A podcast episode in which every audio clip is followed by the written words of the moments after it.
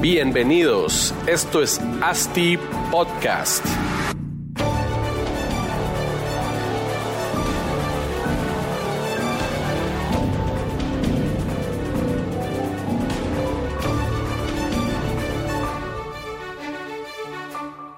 Bueno, hola, bienvenidos a todos a otro episodio de ASTI Podcast. Estamos en el episodio número 44. Un saludo enorme a todos nuestros oyentes. Para los que no me conocen, eh, soy Marcos Penados, director de ASTI Desarrollos, una empresa la cual tiene como core business pues todo el tema de relacionado al desarrollo inmobiliario. Pues, somos desarrolladores, somos, hacemos project management para otros desarrolladores, tenemos una academia en línea la cual ayuda a todos ustedes a aprender acerca de la industria. Tenemos un blog muy interesante y este podcast pues que ya llevamos un par de años entregando valor para ustedes o esperemos que, esté generando valor para todos. Eh, pues los invito a que visiten nuestra página web www.astidesarrollos.com, asti con Y. Ahí pueden ver un poco de todo lo que mencioné ahorita. Y pues entrando ya al tema del día de hoy, hoy tenemos un invitado de primer nivel, socio fundador y director de inteligencia del grupo Cavi, una empresa de análisis económico, análisis financiero y data analytics Cubre alrededor de 11 países de toda la región, un experto en macroeconomía, finanzas, evaluación de proyectos, etcétera, etcétera, etcétera. Bienvenido, Pablo, ¿cómo estás? Buenos, buenos, un gusto estar aquí con ustedes. Gracias por la invitación. Un gusto. Hombre, gracias, gracias a vos por estar acá, hacer el tiempito. Eh, pues y que, y la verdad es que entrando, entrando directo en materia, eh, queríamos platicar con vos un par de temas claves que integran tanto a la industria inmobiliaria como a la economía en general, ¿verdad? Em, varios puntos que queremos tocar el día de hoy, el tema de aumento de precios, que todos estamos sufriendo un poco, el tema del impacto económico que tiene la industria en, la, en el país, eh, tasas de intereses, la poca fluctuación que tienen las tasas de intereses hipotecarios en Guatemala, eh, las remesas y tal vez un poco de los ciclos económicos para, para que ahí saques tu bola de cristal y nos contés cómo, cómo, cómo proyectan los siguientes, los siguientes semestres. Pero creo que ahorita actualmente estamos viviendo una época pues un poco complicada, más que todo, bueno, ya con lo que estamos, vivimos y seguimos viviendo un poco con el tema del crisis del COVID, eh, ahorita puntualmente con los aumentos de los precios de los materiales, los cuales pues ya están impactando fuertemente en las rentabilidades de los proyectos inmobiliarios. Eh, sabemos que es una consecuencia de, pues, de esta pandemia que estamos viviendo. También sabemos que es un tema, que no es un tema, digamos, local, sino es un tema global, ¿verdad? No es que Guatemala sea el problema, sino es en todo el mundo que está pasando. Entonces, quisiera que, que le comentaras a nuestra audiencia un poco rápidamente cuál es la raíz de este problema de los aumentos de precio, por qué lo estamos viviendo ahorita. Sí, bueno, mira, sí, es un tema complejo, eh, la economía se está moviendo muy rápido y definitivamente el aumento de precios que ya se dieron a lo largo de, yo diría, de los últimos siete, ocho meses, eh, ya no tiene mucho que ver con COVID, porque pues con COVID eh, el año pasado se cayeron y después empezaron a recuperarse, pero ya los niveles están arriba de los niveles pre-COVID, entonces por lo tanto ya no podemos atribuirle a COVID el último tramo del aumento de los precios. Así que eh, ¿Por qué? Porque la verdad que no podemos decir que la economía está muy bien después de COVID. O sea, de hecho, seguimos metidos en el, en el ¿cómo se llama? En, el, en la pandemia.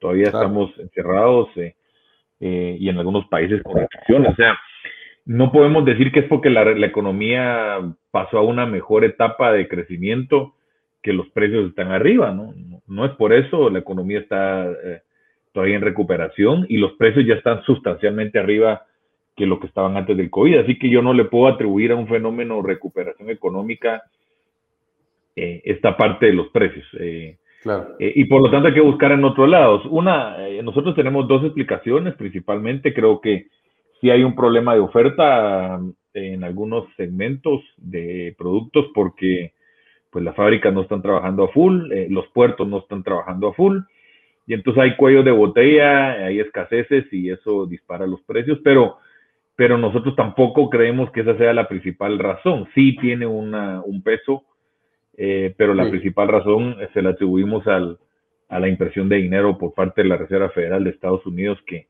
que ha impreso eh, de una manera muy fuerte dinero fuera de lo normal. Como nunca antes visto. nunca en la historia, nunca en la historia la velocidad. el monto, monto de plata, si vas, siempre que inyecten, va a haber récord. ¿Por qué? Porque la economía se está haciendo cada vez más grande. Entonces, pero hay que hacerla porcentualmente y eso, y porcentualmente nunca había pasado. Y por lo tanto estamos preocupados. De hecho, aquí estoy precisamente viendo, eh, precisamente viendo el Wall Street Journal en su portada.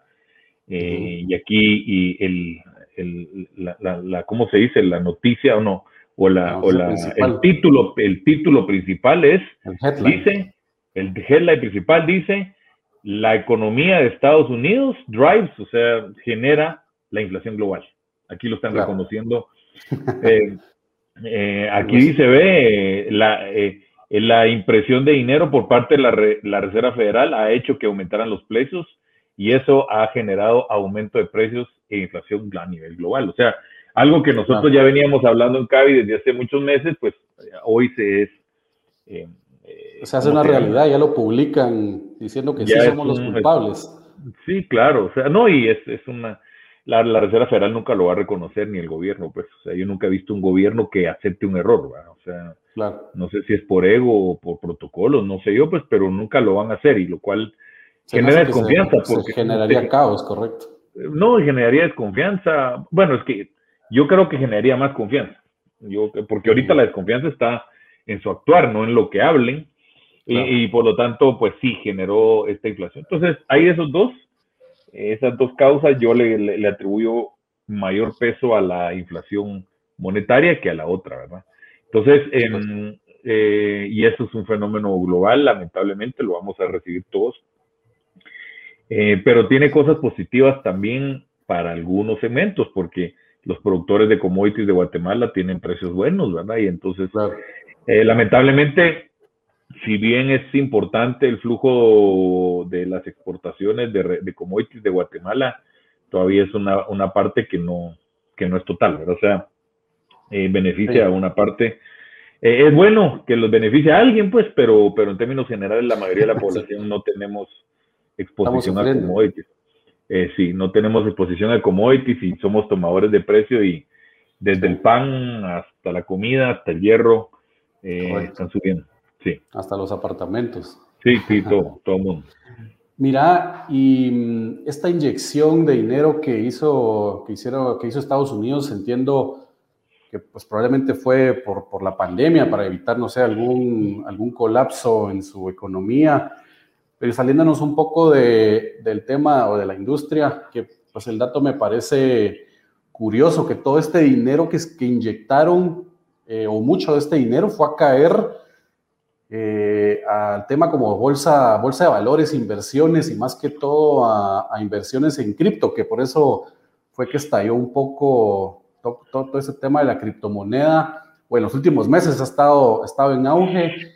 Creo que la mm. tecnología, la tecnología pues ha botado muchas de las barreras que existían eh, para poder invertir, ¿verdad? Ahora cualquiera con una aplicación pues puede invertir en, en este tipo de, de vehículos y pues, ¿cuál es tu percepción también? Quisiera preguntarte acerca de esto y tomando en cuenta estos casos que, que, hemos visto que muchas personas se ponen de acuerdo en, diversas plataformas para poder aumentar o disminuir también el valor de las acciones de, ciertas empresas. Ahora se ponen de acuerdo y todos empiezan a invertir o todos empiezan a apostar en corto y generando una, pues una incertidumbre a mi criterio brutal, ¿verdad? Porque el valor de las empresas ya no, ya, o el market cap, pues ya no va, ya no va dependiendo al 100% de una buena operación de las empresas, sino más se ha vuelto un tema completamente especulativo y cuánto le meto y creo que este sale hablando de esto, entonces lo hago, eh, aumentando la volatilidad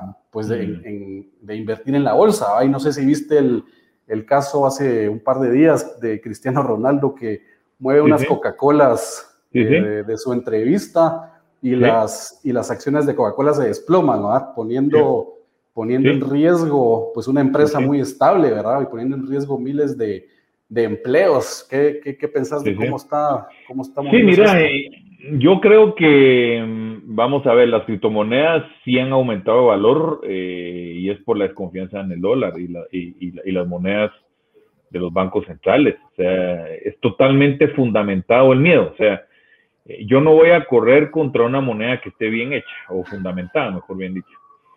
Eh, aquí sí que se le está echando la culpa al, al, mensajero, no, ¿verdad? No al que emitió el mensaje. Entonces, eh, mira, las bolsas funcionan cuando hay debilidades. O sea, yo no voy a atacar el dólar si no veo ninguna una razón fundamental para atacarlo. Eh, hoy eh, la salida de plata y la desconfianza que hay sobre las monedas es fundamentada, en mi, en mi opinión, por el abuso de la emisión de dinero. Entonces la gente libremente escoge buscar su dinero a otros lados porque es su dinero y puede hacer lo que quiera. Esa es una de las cosas. Entonces sí hay una relación. Pero hay otro tema importante que tiene que ver con la volatilidad. Cuando, cuando hay un exceso de liquidez pasa esas cosas. Eh, hay tanta plata que tanta plata, están tirando dinero por todos lados. De hecho, mucha, mucha de mucho del dinero que inyectó Biden, eh, que, que, le dio la Fed a través de la, de la deuda y él lo tiró a la gente, la gente lo metió a criptos. Pues, o sea, eh, la, liquidez, esto es como un río, como, o, la liquidez es como, eh, si tiras mucha agua, se va a ir por donde pueda irse, los lugares, buscando, exacto. Entonces, y también las burbujas por lo menos la de la subprime y la que estamos viviendo pues en algunas criptos y en la bolsa y en algunas cosas y en los commodities también subiendo muy fuerte, tiene que ver con esa creación excesiva de liquidez. Si no se hubiera creado tanta liquidez, no habría esa capacidad de, meter el dinero en la bolsa y, inflar los precios. Entonces, también hay que reconocer que hay una parte de culpa y ese es el problema de la reserva del exceso de liquidez, porque genera eh, más volatilidad, eh, apariencia de que no hay riesgo, pero se crea más riesgo, se distribuye por otros lados y termina afectando. Entonces, eh, sí tiene una relación. Ahora sobre lo otra de los ataques, cuando se ponen de acuerdo ahí en, Wall Street Beats y todo para atacar una moneda, perdón, una acción, pues mira, eso es parte de lo que es el mercado, definitivamente. creo yo de que sí como tú decís, rompen la relación fundamental con el precio de la acción. O sea, eh, la evaluación fundamental no tiene nada que ver con el precio de la acción, pero, pero hoy también los bancos centrales nos han inflado todo el mundo y no tiene ninguna relación. O sea, eh, eh, se habla de Wall Street Beats, pero no se habla de lo que hacen los bancos centrales. Te voy a poner un ejemplo. esta semana el bono griego, Grecia quebrado, llegó a cero o negativo la tasa. ¿Qué, te, o sea, con una tasa cero del bono a 10 años, de, te está diciendo que Grecia es libre de riesgo. Que no y eso es mentira. O sea, y esa distorsión la generó el Banco Central Europeo. Entonces, se habla de Wall Street Bits, ok, pero hablemos también de lo que están haciendo los banqueros centrales. O sea, hoy, si tú sacas la tasa de interés de referencia de Grecia como tradicionalmente lo hacemos, que es la tasa, la tasa libre de riesgo para calcular un KPM, una tasa de descuento, parte de la tasa a 10 años del, gobierno soberano donde estás actuando. Y hoy Grecia te dice que la tasa a 10 años es de cero, te dice, mire, Grecia no tiene riesgos. Claro. Entonces, la, distorsión, la distorsión la causó, eh, la está causando los bancos centrales de una manera brutal. Y lo de Wall Street sí, también hay mucha liquidez y creo yo que es una nueva, eh, activismo, le llamo yo, ¿verdad? Porque se ponen de acuerdo en, en Reddit y vamos, le jalemos, pero también atacan un fundamento, ¿verdad? Atacan y suben el precio de las acciones donde hay muchos fondos que están apostando a la baja, ¿verdad? Eh, entonces... Eh, pero pasa de todo, porque el, ejemplo de Tesla, ¿verdad? que es el que más se escucha, donde el market cap es mucho mayor que todas las otras industrias automotriz combinados y Tesla no produce pero ni un décimo de, los carros que producen los demás y, es, está mucho, mucho mayor valorado, es como un poco incongruente. O tiene Mira, eh, sí, así funciona el mercado, así funciona la sociedad, lamentablemente, siempre ha sido así. Em, la historia son centenios, centenares de, de, ejemplos en la historia del ser humano de cómo se vuelven locas los precios, pero, pero un ingrediente eh, adicional, siempre cuando no hay sound money. Sound money es cuando tienes un dinero fundamentado o anclado en alguna cosa lógica, fundamental, técnica. Cuando empezás a imprimir billete, pasó la tulimanía, pasó la Revolución Francesa, pasó en el colapso del, del, Imperio Romano, pasó con la emisión de moneda de la libra esterlina para financiar la guerra, que de todas las impresiones de dinero que he visto yo en la historia, la de imprimir dinero para defender una guerra contra los nazis, creo que es lo más justificable. Todas las demás no. Todas las demás no, no eran justificables y aún así, bueno, aunque haya sido justificable, te das cuenta el mercado cómo funciona, aunque haya sido justificable, igual imprimiste más dinero de la cuenta, en la libra esterlina tiene que caer. pues todo lo que sube va, va a caer, ¿verdad? No, si es que la, economía no tiene ideología, la economía es de mucha lógica y mucho sentido común. Si tú haces algo, el mercado reacciona de una y, y, no es no es ni derecha ni izquierda, sino que es sentido lógico económico. Entonces, eh, entonces hoy estamos viendo los resabios de, de, la impresión de dinero. Yo creo que los precios se van a estancar en estos niveles, de hecho van a bajar, de hecho en nuestras presentaciones vemos cómo las curvas forward están para abajo em, para los siguientes 12, 18 meses, pero eso sí es un punto, el, una vez de que han bajado y estabilizado, ese nivel más bajo y estable es sustancialmente más bajo, más arriba, perdón, que el que había antes del COVID. O sea, eh, antes del COVID algo estaba en 10, se fue a 20 y ahorita se va a caer y se va a ir a 16, 17. Pero ese 16, pues 17 es más que 10, que donde partió la base. O sea, nos subimos un escalón y ahí nos vamos a quedar algún tiempo. Y yo tengo la impresión de que va a haber todavía más. Eh, a lo mejor pasemos meses ahorita estancados. Creo que va a haber, ¿por qué? Porque lo que dijo la Reserva Federal ayer es de que pues, la inflación, sí hay inflación, pero no le importa, van a seguir imprimiendo dinero y no van a subir las tasas hasta el año 2023. Así entonces, 2023 ya. Sí, entonces, eh, que sí, sí hay inflación.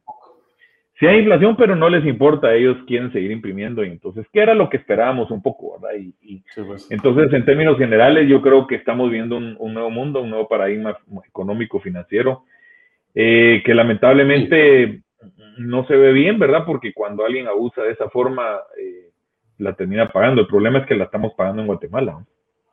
y pues, en cualquier país del mundo, el, error va, el error de un banquero central. lo eh, pueden pagar de, generando esa desconfianza y los, y los chinitos ahí pueden tomar el, el poder global ya, ¿no? Sí, mira, la corrida contra el dólar no es más grande porque no hay otro país de ese tamaño que nos dé confianza. O sea, Europa está peor. Europa, ya vimos lo de Grecia. Entonces el dólar, el euro no puede ser, el, el, el, yuan tampoco, es un sistema comunista dictador. El, dictador. el, yuan digital no, no, no, sí está bien, lo vamos a transar un poco, pero, pero yo no veo a nadie pasando su patrimonio a yuan, es todo, o sea, no, no lo veo. Eh, hay que diversificarlo, sí, la diversificación es lo que yo le recomiendo a toda la gente, la diversificación, que antes no, no, teníamos ese dilema, porque aquí en Guatemala tenías que tal o dólar, ¿ah? Claro. Y entonces la gente, ay, el dólar está ahí, pero la gente que va entendiendo de a poco va, va sabiendo que el dólar ahorita es, va, con lo que con lo que dijo la Reserva Federal ayer, te está confirmando que el que tenga su dinero parqueado en dólares, eh, durante tres años les van a comer su poder adquisitivo. Y suponete que, que, que, la inflación sea de 4 o 5% promedio para, para ti, o sea, porque, porque el IPC es una cosa, pero mi IPC de Paulo de León es bien diferente del promedio. Eh, la gente clase media, media alta, la inflación es un poco más alta, lo sabes, o sea, la educación, el precio de los carros, en los restaurantes, el turismo, toda esa cosa que pesa más en el sector medio, medio alto, está creciendo un ritmo más rápido. Los colegios, las universidades están a 8, 9, 10%. entonces, cuando haces una canasta para una clase media, media alta, eso va creciendo más. Pero asumamos que sea 5%, 5% durante tres años son 15 y la tasa está en cero, o sea, eh, la Reserva Federal y el gobierno de Estados Unidos te quitó 15% de, de, eso es un impuesto de valor. Eh, es un impuesto y por eso se llama que la inflación es un impuesto. El problema es que eh, el que lo está recaudando no es Guatemala. No es el gobierno de Guatemala que recaudó eso para regalarle dinero a los pobres, que todavía tendría algún sentido. Eh, Te quitan dinero, si no es puramente valor, ni cuenta, ni lo sentís. Es que el dinero no vale intrínsecamente. Yo, bueno, yo, yo soy monetarista, diría que eso es mi especialidad, por, por, por lo que he estudiado yo. Pero la gente, el billete de 100 dólares, ¿cuánto vale? Nada, o sea, es porque tú crees. Y aquí entramos al tema de las monedas. yo, yo te doy un billete de 100 dólares y vos crees que eso vale el equivalente a 100 dólares en, en, bienes o productos. Es, es, es, un paso de fe totalmente, porque el dólar no tiene ningún respaldo. O sea, mientras que si yo te doy 100 dólares en equivalentes en café, pues tú lo tocas, ahí están los granos de café, y dices, bueno, aquí tengo algo que es un valor físico y está respaldado, ¿por qué? Por el mismo bien, por las bolsas de café.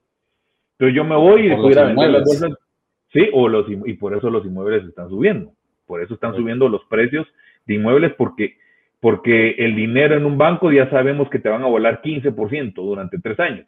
Mejor compra un departamento que es, se toca, es físico, y ahí está, y ese no va a perder valor en el tiempo, y por lo tanto es un, es un, refugio, es un refugio contra eh, la inflación, y por eso están subiendo muy fuerte los precios y la demanda también. La demanda está haciendo que subir que los precios suban eh, de vivienda. Entonces la vivienda es un refugio de, la inflación. Seguro. Buenísimo. Regresando un poco, Pablo, a la, pues a la industria inmobiliaria también y algo que tocamos pues, y algo muy interesante que, que sí impacta directamente a la inversión en bienes raíces, pues son las tasas de interés. ¿verdad? Cuando, cuando compras, eh, cuando comparas, digamos, tasas de interés para una vivienda, por ejemplo, en Estados Unidos contra Guatemala, pues es una brecha abismal, ¿verdad? En esas tasas de interés hipotecarias, entre un 7, 6 a un 3%, ¿verdad? Entonces, em, haciendo que la inversión, pues, pues en renta para en apartamentos, digamos, en Guatemala no sea tan atractiva porque tu tasa, si lo sacas financiado, tu tasa de interés es más alta a tu tasa de, retorno que tenés para renta. Em, y haciendo que en mercados, en mercados, pues, como Estados Unidos, pues los mercados de capitales sean exageradamente más grandes que lo que hay aquí por esas oportunidades. Tal vez danos una, una clase eh, rápida, súper rápida, de cómo, de cómo está conformada, pues para que la gente entienda una tasa de interés, ese 6, 7%, 8%, el danos el one one de las tasas de interés y por qué en Guatemala estas tasas no fluctúan tanto que en un año están en 7, en otro, otro año están en 3 o 4 como en otros países. Sí, porque bueno, en primer lugar aquí no, en Guatemala no estamos haciendo la manipulación de tasas que está haciendo la Reserva Federal. O sea, la impresión de, de billete lo que hace es apachar las tasas de interés artificialmente. Eh, si no vean el caso de Grecia, cómo la apachó la, el Banco Central Europeo esa tasa. Entonces, eh, sí son más bajas en Estados Unidos, pero es un, por un problema de manipulación mediante las inyecciones de liquidez y compra de bono. Entonces, em, y por eso se mueven más, más, que acá, porque, porque hay especulación, porque algunos creen que, que es insostenible. Ahora, eh, yo, yo, o sea, tasas bajas son buenas, pero tasas extremadamente bajas son malas. Sí, pues. ¿Por qué? Eh, porque se les olvida crean estas crisis a largo plazo. Primer, eh, primer lugar, eh, eh, es un castigo al ahorrante. O sea, imagínate tú, en el caso de Grecia, tú sos una persona moderada, ahorraste toda tu vida, te restringiste, que es algo bueno, ahorrar es bueno. Y hoy, que ¿cómo te castigan? Dándote cero por ese esfuerzo de tu vida. Entonces los incentivos los han roto. Entonces, del lado del deudor, qué bueno que las tasas estén bajas, pero están trayéndose por debajo todo el incentivo a ahorrar y eso es malo. Eh, están los, los incentivos están dislocados, están distorsionados y por eso unas tasas bajan manipuladas. Si las tasas bajas es porque hay un exceso de ahorro y la gente decidió ahorrar más y hay mucho ahorro y eso hacen que las tasas bajan, eso sería una, una tasa sostenible. Pero cuando es una tasa manipulada por la inyección de plata, eh, es malo. Entonces, por eso es que están más bajas en, el mundo que en Guatemala. Es, un artificio, eh, pero que trae costos. Ya lo vimos, ¿verdad? Eh, que ha hecho que se inflen las cosas, que el affordability de housing sea ridículo eh, y que por lo tanto en cualquier curvita se, te va, ¿verdad? O sea, ¿cuánta gente ha comprado vivienda en Europa para ponerlas en Airbnb o lo que sea? Porque, ah, es que la tasa está en cero. Sí, pues. Dicen. Espérate, pero comprando y de generar esa, esos rendimientos, esa plata, no, no, no hace el balance, digamos, de los Sí, pero, pero viene una pandemia y está liquidado, porque ahorita no te llegó un año entero, imagínate, te endeudaste, eh, y supuestamente con lo de Airbnb pagabas tu, tu, amortización, la tasa era cero, ya vimos, pues. pero tenías que pagar el capital, es decir, lo tenías que seguir pagando. Y pasa, y viene un año o un año y medio de pandemia, no puedes alquilar esa vaina, no tenías ahorros. Y entonces, pues, ahorita lo que tenés hoy, y, lo que hicieron el gobierno en Europa, ¿saben qué? Esos que están atrasados digan que no están atrasados. Entonces, el, el, tamaño de ese cuentazo eh, no, lo vamos, eh, no lo vamos a saber hasta, hasta el futuro. Y entonces en algún momento esos precios que se fueron para arriba, la gente dice, ya no quiero, voy a salir a vender mi propiedad. Y pum, se pega el ajuste. Entonces, em, como te digo, casi todo está generado por, por, la, por la reserva.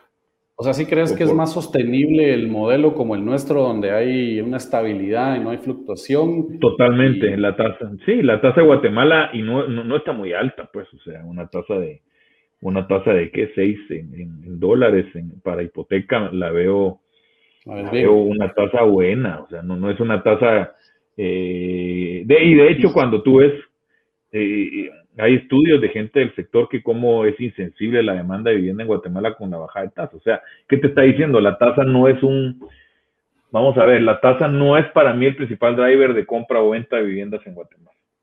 Ok. Eh, hay otras cosas más, es el poder, el, ahorro, el, enganche eh, o el ingreso. a lo mejor los ingresos son un problema. La gente sabe que los ingresos son demasiado altos para perdón, demasiado bajos para pagar la cuota. Entonces dicen, no, aunque la tasa esté cero, la, cuota igual hay que pagar el, el la amortización. Entonces, yo creo que Guatemala, yo hice un estudio para el BID de vivienda y tengo la sensación, y ahí lo vimos, de que no es la tasa el driver de mayor demanda en Guatemala. Yo creo que tiene que ver con relaciones de ingreso y que la gente no tiene ahorro, porque aquí no ahorramos tanto, y por eso la tasa es un poquito más alta para enganchar. Entonces, eh, eh, ese problema se, se, puede, se puede resolver, por ejemplo, con el tema de, de, lo del FHA, ¿no? El FHA bajando un poco el enganche, eh, la ley de leasing también puede ayudar porque te permite que la gente vive en su casa y al mismo tiempo esté ahorrando el enganche. Entonces, sí hay salidas para eso, ¿verdad? Si hay salidas para eso, ojalá que lo, que lo hagamos, ¿verdad? Y pues concientizar a la gente, ¿verdad? Que es importante, pero eh, y, pues ahorita mencionaste datos y estudios, pues ustedes que tienen ahí sin fin de, data, em, ¿han analizado en algún momento el impacto que tiene o que genera cada quetzal, digamos, que se invierte en un desarrollo inmobiliario, con el entendido que la inversión inmobiliaria pues crea un efecto multiplicador, vaya que es una industria que impacta en ¿qué? Unas otras 20 industrias como mínimo, sí. yo. Sí, sí, eh, lo hemos hecho. Y pues teniendo, teniendo estos datos que, que, que ahorita que, que, nos vas a explicar, pues analizar, se podría analizar el beneficio de crear algunos incentivos para la industria con el fin de, obviamente, propulsar la, la economía del país. Y estos pues, incentivos, creo yo que deberían ir a, a, desarrollos donde la demanda pues está latente, va mitigando un poco el riesgo el riesgo de, la venta, ¿va? Y la vivienda accesible, pues creo que es uno de los, de los, em, pues es un ejemplo perfecto donde se podría generar algún incentivo para, y, con, el, con el fundamento de decir, miren, mucha, creemos incentivos para la vivienda accesible, para que los desarrolladores inviertan acá, y con el estudio de que cada quetzal invertido en un proyecto inmobiliario de vivienda accesible va a impactar o va a multiplicar en tanto y la economía del país va a crecer. aparte, aparte del, digamos que los, em, el, impacto intangible, digamos, que es mejorar la calidad de vida de las familias, por ende mejorando la educación, eh, las oportunidades de educación, las oportunidades laborales, etcétera, etcétera. Entonces la pregunta es, ¿Has visto propuestas eh, o, qué propondrías vos para, para, poder impulsar esto? Sí, mira, eh, cualquier política tiene que ir fundamentada de qué problema va a resolver. Correcto. Eh, que sea como autosostenible, ¿verdad? No solo... pero también tienes que meter la ecuación el, el, el efecto secundario. la economía es pura, pura medicina. O sea, yo voy a inyectar liquidez, dijeron la Reserva Federal porque voy a estimular, voy a, voy a generar plata y se la vamos a, pero el efecto secundario es la inflación. Entonces, tenés que evaluar también Si no, la medicina es peor que la, que la enfermedad. Entonces, lo, mismo pasa en el sector, en, cualquier política pública, que aquí el problema es que nunca te mencionan cuál es el problema secundario cuando te recetan una medicina, nunca. O sea, los doctores pues. tampoco. Yo sí se los pregunto, o sea, ¿eso que me vas a dar, qué me va a causar? Entonces hay que preguntar. No te lo dicen. Sí, no, no te lo dicen o te Como la vacuna COVID. Por ejemplo, yo por eso todavía no me, no me he vacunado y yo, porque nadie me puede decir a ciencia cierta qué efecto secundario tiene, porque no hay estudios, todavía son muy tempranos. Pero en términos generales, eh, entonces, si en Guatemala el problema es el enganche, si tú, me voy a poner un ejemplo, si tú le obligas a los bancos a que, a, que den créditos con cero enganche, eso pues llegaría a, a, mejorar la, la, demanda de vivienda, sí, pero te generaría otro problema adicional, sí. ¿Verdad? Que es, eh, ¿me entendés? Hay un riesgo de crédito. Entonces de ahí empezás a hacer, bueno, ¿saben qué? Bueno, 30 es mucho, pero cero tampoco lo vamos a hacer. Cero va a tener, pero ¿qué tal si lo bajamos de 30 a 25? O ¿saben qué? ¿Qué pasa si entra un ente como el FHA a garantizar la propiedad para que el que preste el dinero se siente seguro? Y entonces ahí ya lo podemos bajar a 5, nítido. Ahí estamos.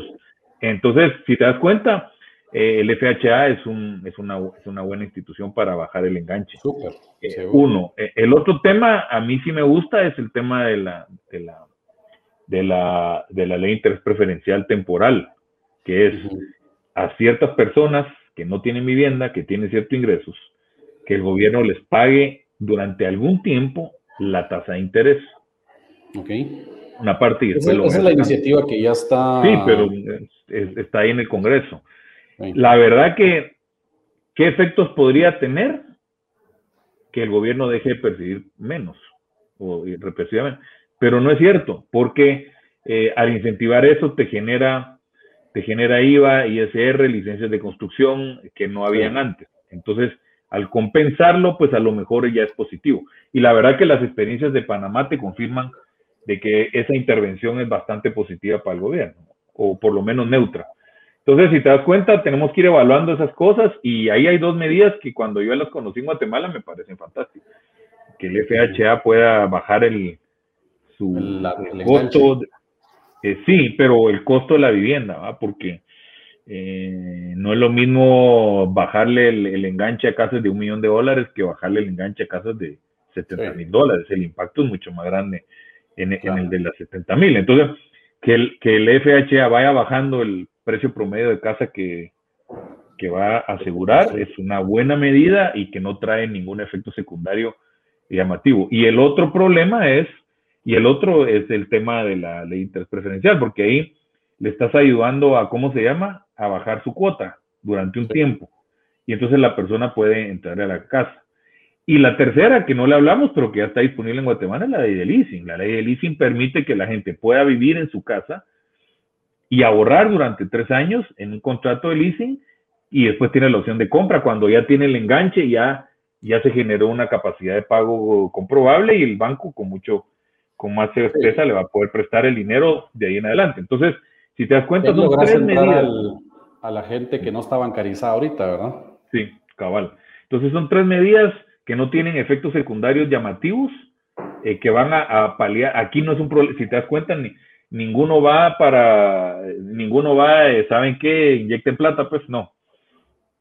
Eh, sino que es, es, bien focalizado, o sea, y por eso hay que hacer los diagnósticos bien en, cuando hay, si no tenés un buen diagnóstico, no, la medicina que te van a dar no va a funcionar. Mejor te la tomes. exacto, es un poco lo, es un poco ahorita lo que pasó con Estados Unidos en mi viaje a Kamala, cuando dice que la migración es un problema de racismo. Pues entonces, entonces es un diagnóstico muy malo. Su, su, si parte de esa premisa, eh, lo que van a venir a hacer está totalmente equivocado, ¿no? Es un problema económico. Entonces resolvamos el problema económico y se va a ir menos gente. Eh, bueno, y ahí hay que hacer un diagnóstico porque la parte económica no es que esté mejor, ¿no? Pero en términos generales, las políticas económicas tienen que tener sentido y, y, públicas tienen que tener sentido, un diagnóstico correcto. Los deseos por per se, no, no, o sea, yo quisiera que todos los guatemaltecos estuvieran en casa, por supuesto que sí. Todos, todos queremos eso, ¿verdad? Y ahorita tocaste el tema, tema de, migración y que es un tema importante, ¿va? que la, al final la, la, cantidad que Guatemala recibe de remesas, me corregí si no estoy mal, en 2020 fue alrededor de 10 billones de, dólares en el año, un poco más en Guatemala. ¿A dónde se gasta dinero? ¿En qué se gasta y por qué? un montón, en un montón de cosas eh, vemos nosotros, desde comida, materiales de construcción para, para, para hacer vivienda. Recuerda que no compran vivienda mucho con eso porque, porque esta gente no tiene mm, la capacidad de, de crédito para comprar una casa de 80 mil dólares. No, no les van a dar eso, aunque los flujos lo respalden. Entonces, ellos, ¿qué es lo que hacen? Es lo que se llama vivienda tiene un nombre que, va por fase. propio. Sí, el lote propio, pero tiene un modelo, es, una vivienda por fase, o sea que pues, primero compro el lote, eh, después hago un cuarto, después hago otro cuarto, eh, eh, progresiva se llama, vivienda progresiva. Entonces, ese modelo se acopla más ahí y lo que sí están comprando es material. Entonces, em, si te das cuenta, si el costo de la vivienda fuera más bajo, le llega a los 300 dólares, porque bueno, son 300 dólares los que mandan en promedio, ¿verdad? Sí. Eh, pero tienen que comer la gente, entonces realmente ponerle que para pagar cuota tendrían la capacidad de 150, entonces con 150 dólares son 1200, ¿qué vivienda de cuota de 1200 al mes le llega y, y, trabajar de ahí para adelante, no sé si me explico. Sí, de atrás para adelante, si miren con, 1500, con 150 dólares son 1200, ¿cuánto podría yo eh, ¿qué casa le puedo vender a esa persona? Y ahí saliste. Llegas a algo, algo vertical, pero, pero la cultura de esa gente todavía no es vivir. Y está la parte cultural, entonces si te das cuenta, es un tema más complejo. Pero lo que sí es de que están construyendo activo y eso es algo bueno, ya sea progresivo o lo que sea, le están metiendo plata a su patrimonio, lo cual es algo muy recomendable, ¿verdad? Seguro. Buenísimo. Mira, y ustedes también llevan, pues en CAVI, un índice el índice mensual de la actividad económica para la construcción y también el índice de, la confianza en el sector, ¿verdad? ¿Cómo se correlacionan sí, esto? Imagino que, van, que el comportamiento es, es pues, muy similar. Sí, tenemos el affordability, eso lo ve Charles Hess, ahí podrías invitarlo para que hable de él. Él es el que lo construye, pero es eh, una relación entre ingresos y costos de vivienda em, para saber, ¿verdad? Porque puedes ir ganando 10% más, pero si el costo de la vivienda va 20% más rápido, tu pues, affordability se cae. Entonces, eh, en ese sentido, pero en términos generales va para arriba. La Guatemala, si, agarras, si agarras una visión de cinco años con subidas y bajadas, pero la tendencia es para arriba porque los ingresos han ido subiendo y, los costos han ido más bajo hasta ahora. Hasta ahora sí, los costos sí están más rápido que el ingreso. Ok, bueno, pero es positivo ahí que, la confianza. Sí, la tendencia a largo plazo es positiva. Ok, buenísimo. Pablo, y por último, pues quisiera Que, nos comentaras un poco, eh, bueno, los, todo, toda industria, todo país, todos tienen ciclos económicos, ¿vale? Los ciclos pueden ir desde muy macro hasta muy micro. Eh, y pueden tener pues impactos drásticos como la situación vivida, ¿verdad? Veníamos tal vez en, una crecida y viene una crisis sanitaria como la que vivimos y y bueno, caer en tu criterio la industria inmobiliaria en, Guatemala, ¿en qué parte del ciclo está? ¿Cómo se proyectan los, los siguientes años? Mira, hay tendencias, ¿verdad? Hay corto y largo plazo. Yo creo que eh, eh, estamos en una fase ascendente de largo plazo. Pero hay olitas chiquitas, hay una ola grande y hay olas chiquitas. Yo creo que la ola grande es positiva por, por la demografía, por la tasa de urbanización, y las olas chiquitas que te pueden durar mm, meses, años, pues yo creo que es probable que estemos llegando a una, a una, eh, que estemos todavía en medio ascendente en esa olita pequeña. Eh, antes de que creo que venga una desaceleración, porque, porque el mundo se va a desacelerar, lo que estamos viendo, y Guatemala también. Pues. Eh, pero, pero, pero la ola va a ser chiquitita para abajo, digo yo. yo a corto plazo no es tan positivo, pero siempre a mediano y largo plazo sí vamos. La visión de largo plazo es positiva para Guatemala por el tema de urbanización y, demografía, o sea, y las remesas siguen para arriba, entonces yo creo que la olita chiquita probablemente por ahí, por ahí vaya, le vaya a tocar el otro año o a final del otro año una desaceleración, pero pero yo no la veo dramática. Yo, yo, yo no veo una burbuja en Guatemala que, que nos llegue a pues pensar de que viene una caída como en el 2007-2008. Creo que ciclo normal, diría. Claro, buenísimo. Pues Pablo, muchas gracias, que ya... estamos a la orden. Al, momento, no sé si querés dejar ahí tus datos para si alguien te quiere contactar. No, pues muchas gracias y, y, un gusto estar aquí con ustedes, una charla interesante y eh, eh, me imagino que, lo van a postear en redes sociales y nosotros le damos, le damos forward ahí, los podemos poner en nuestras redes sociales ahí y ahí ustedes van a conocer nuestros datos de empresa, ¿verdad? sea-bi.com o cavidata.com son las dos marcas que tenemos y ahí pues tenemos muchos productos que les pueden interesar.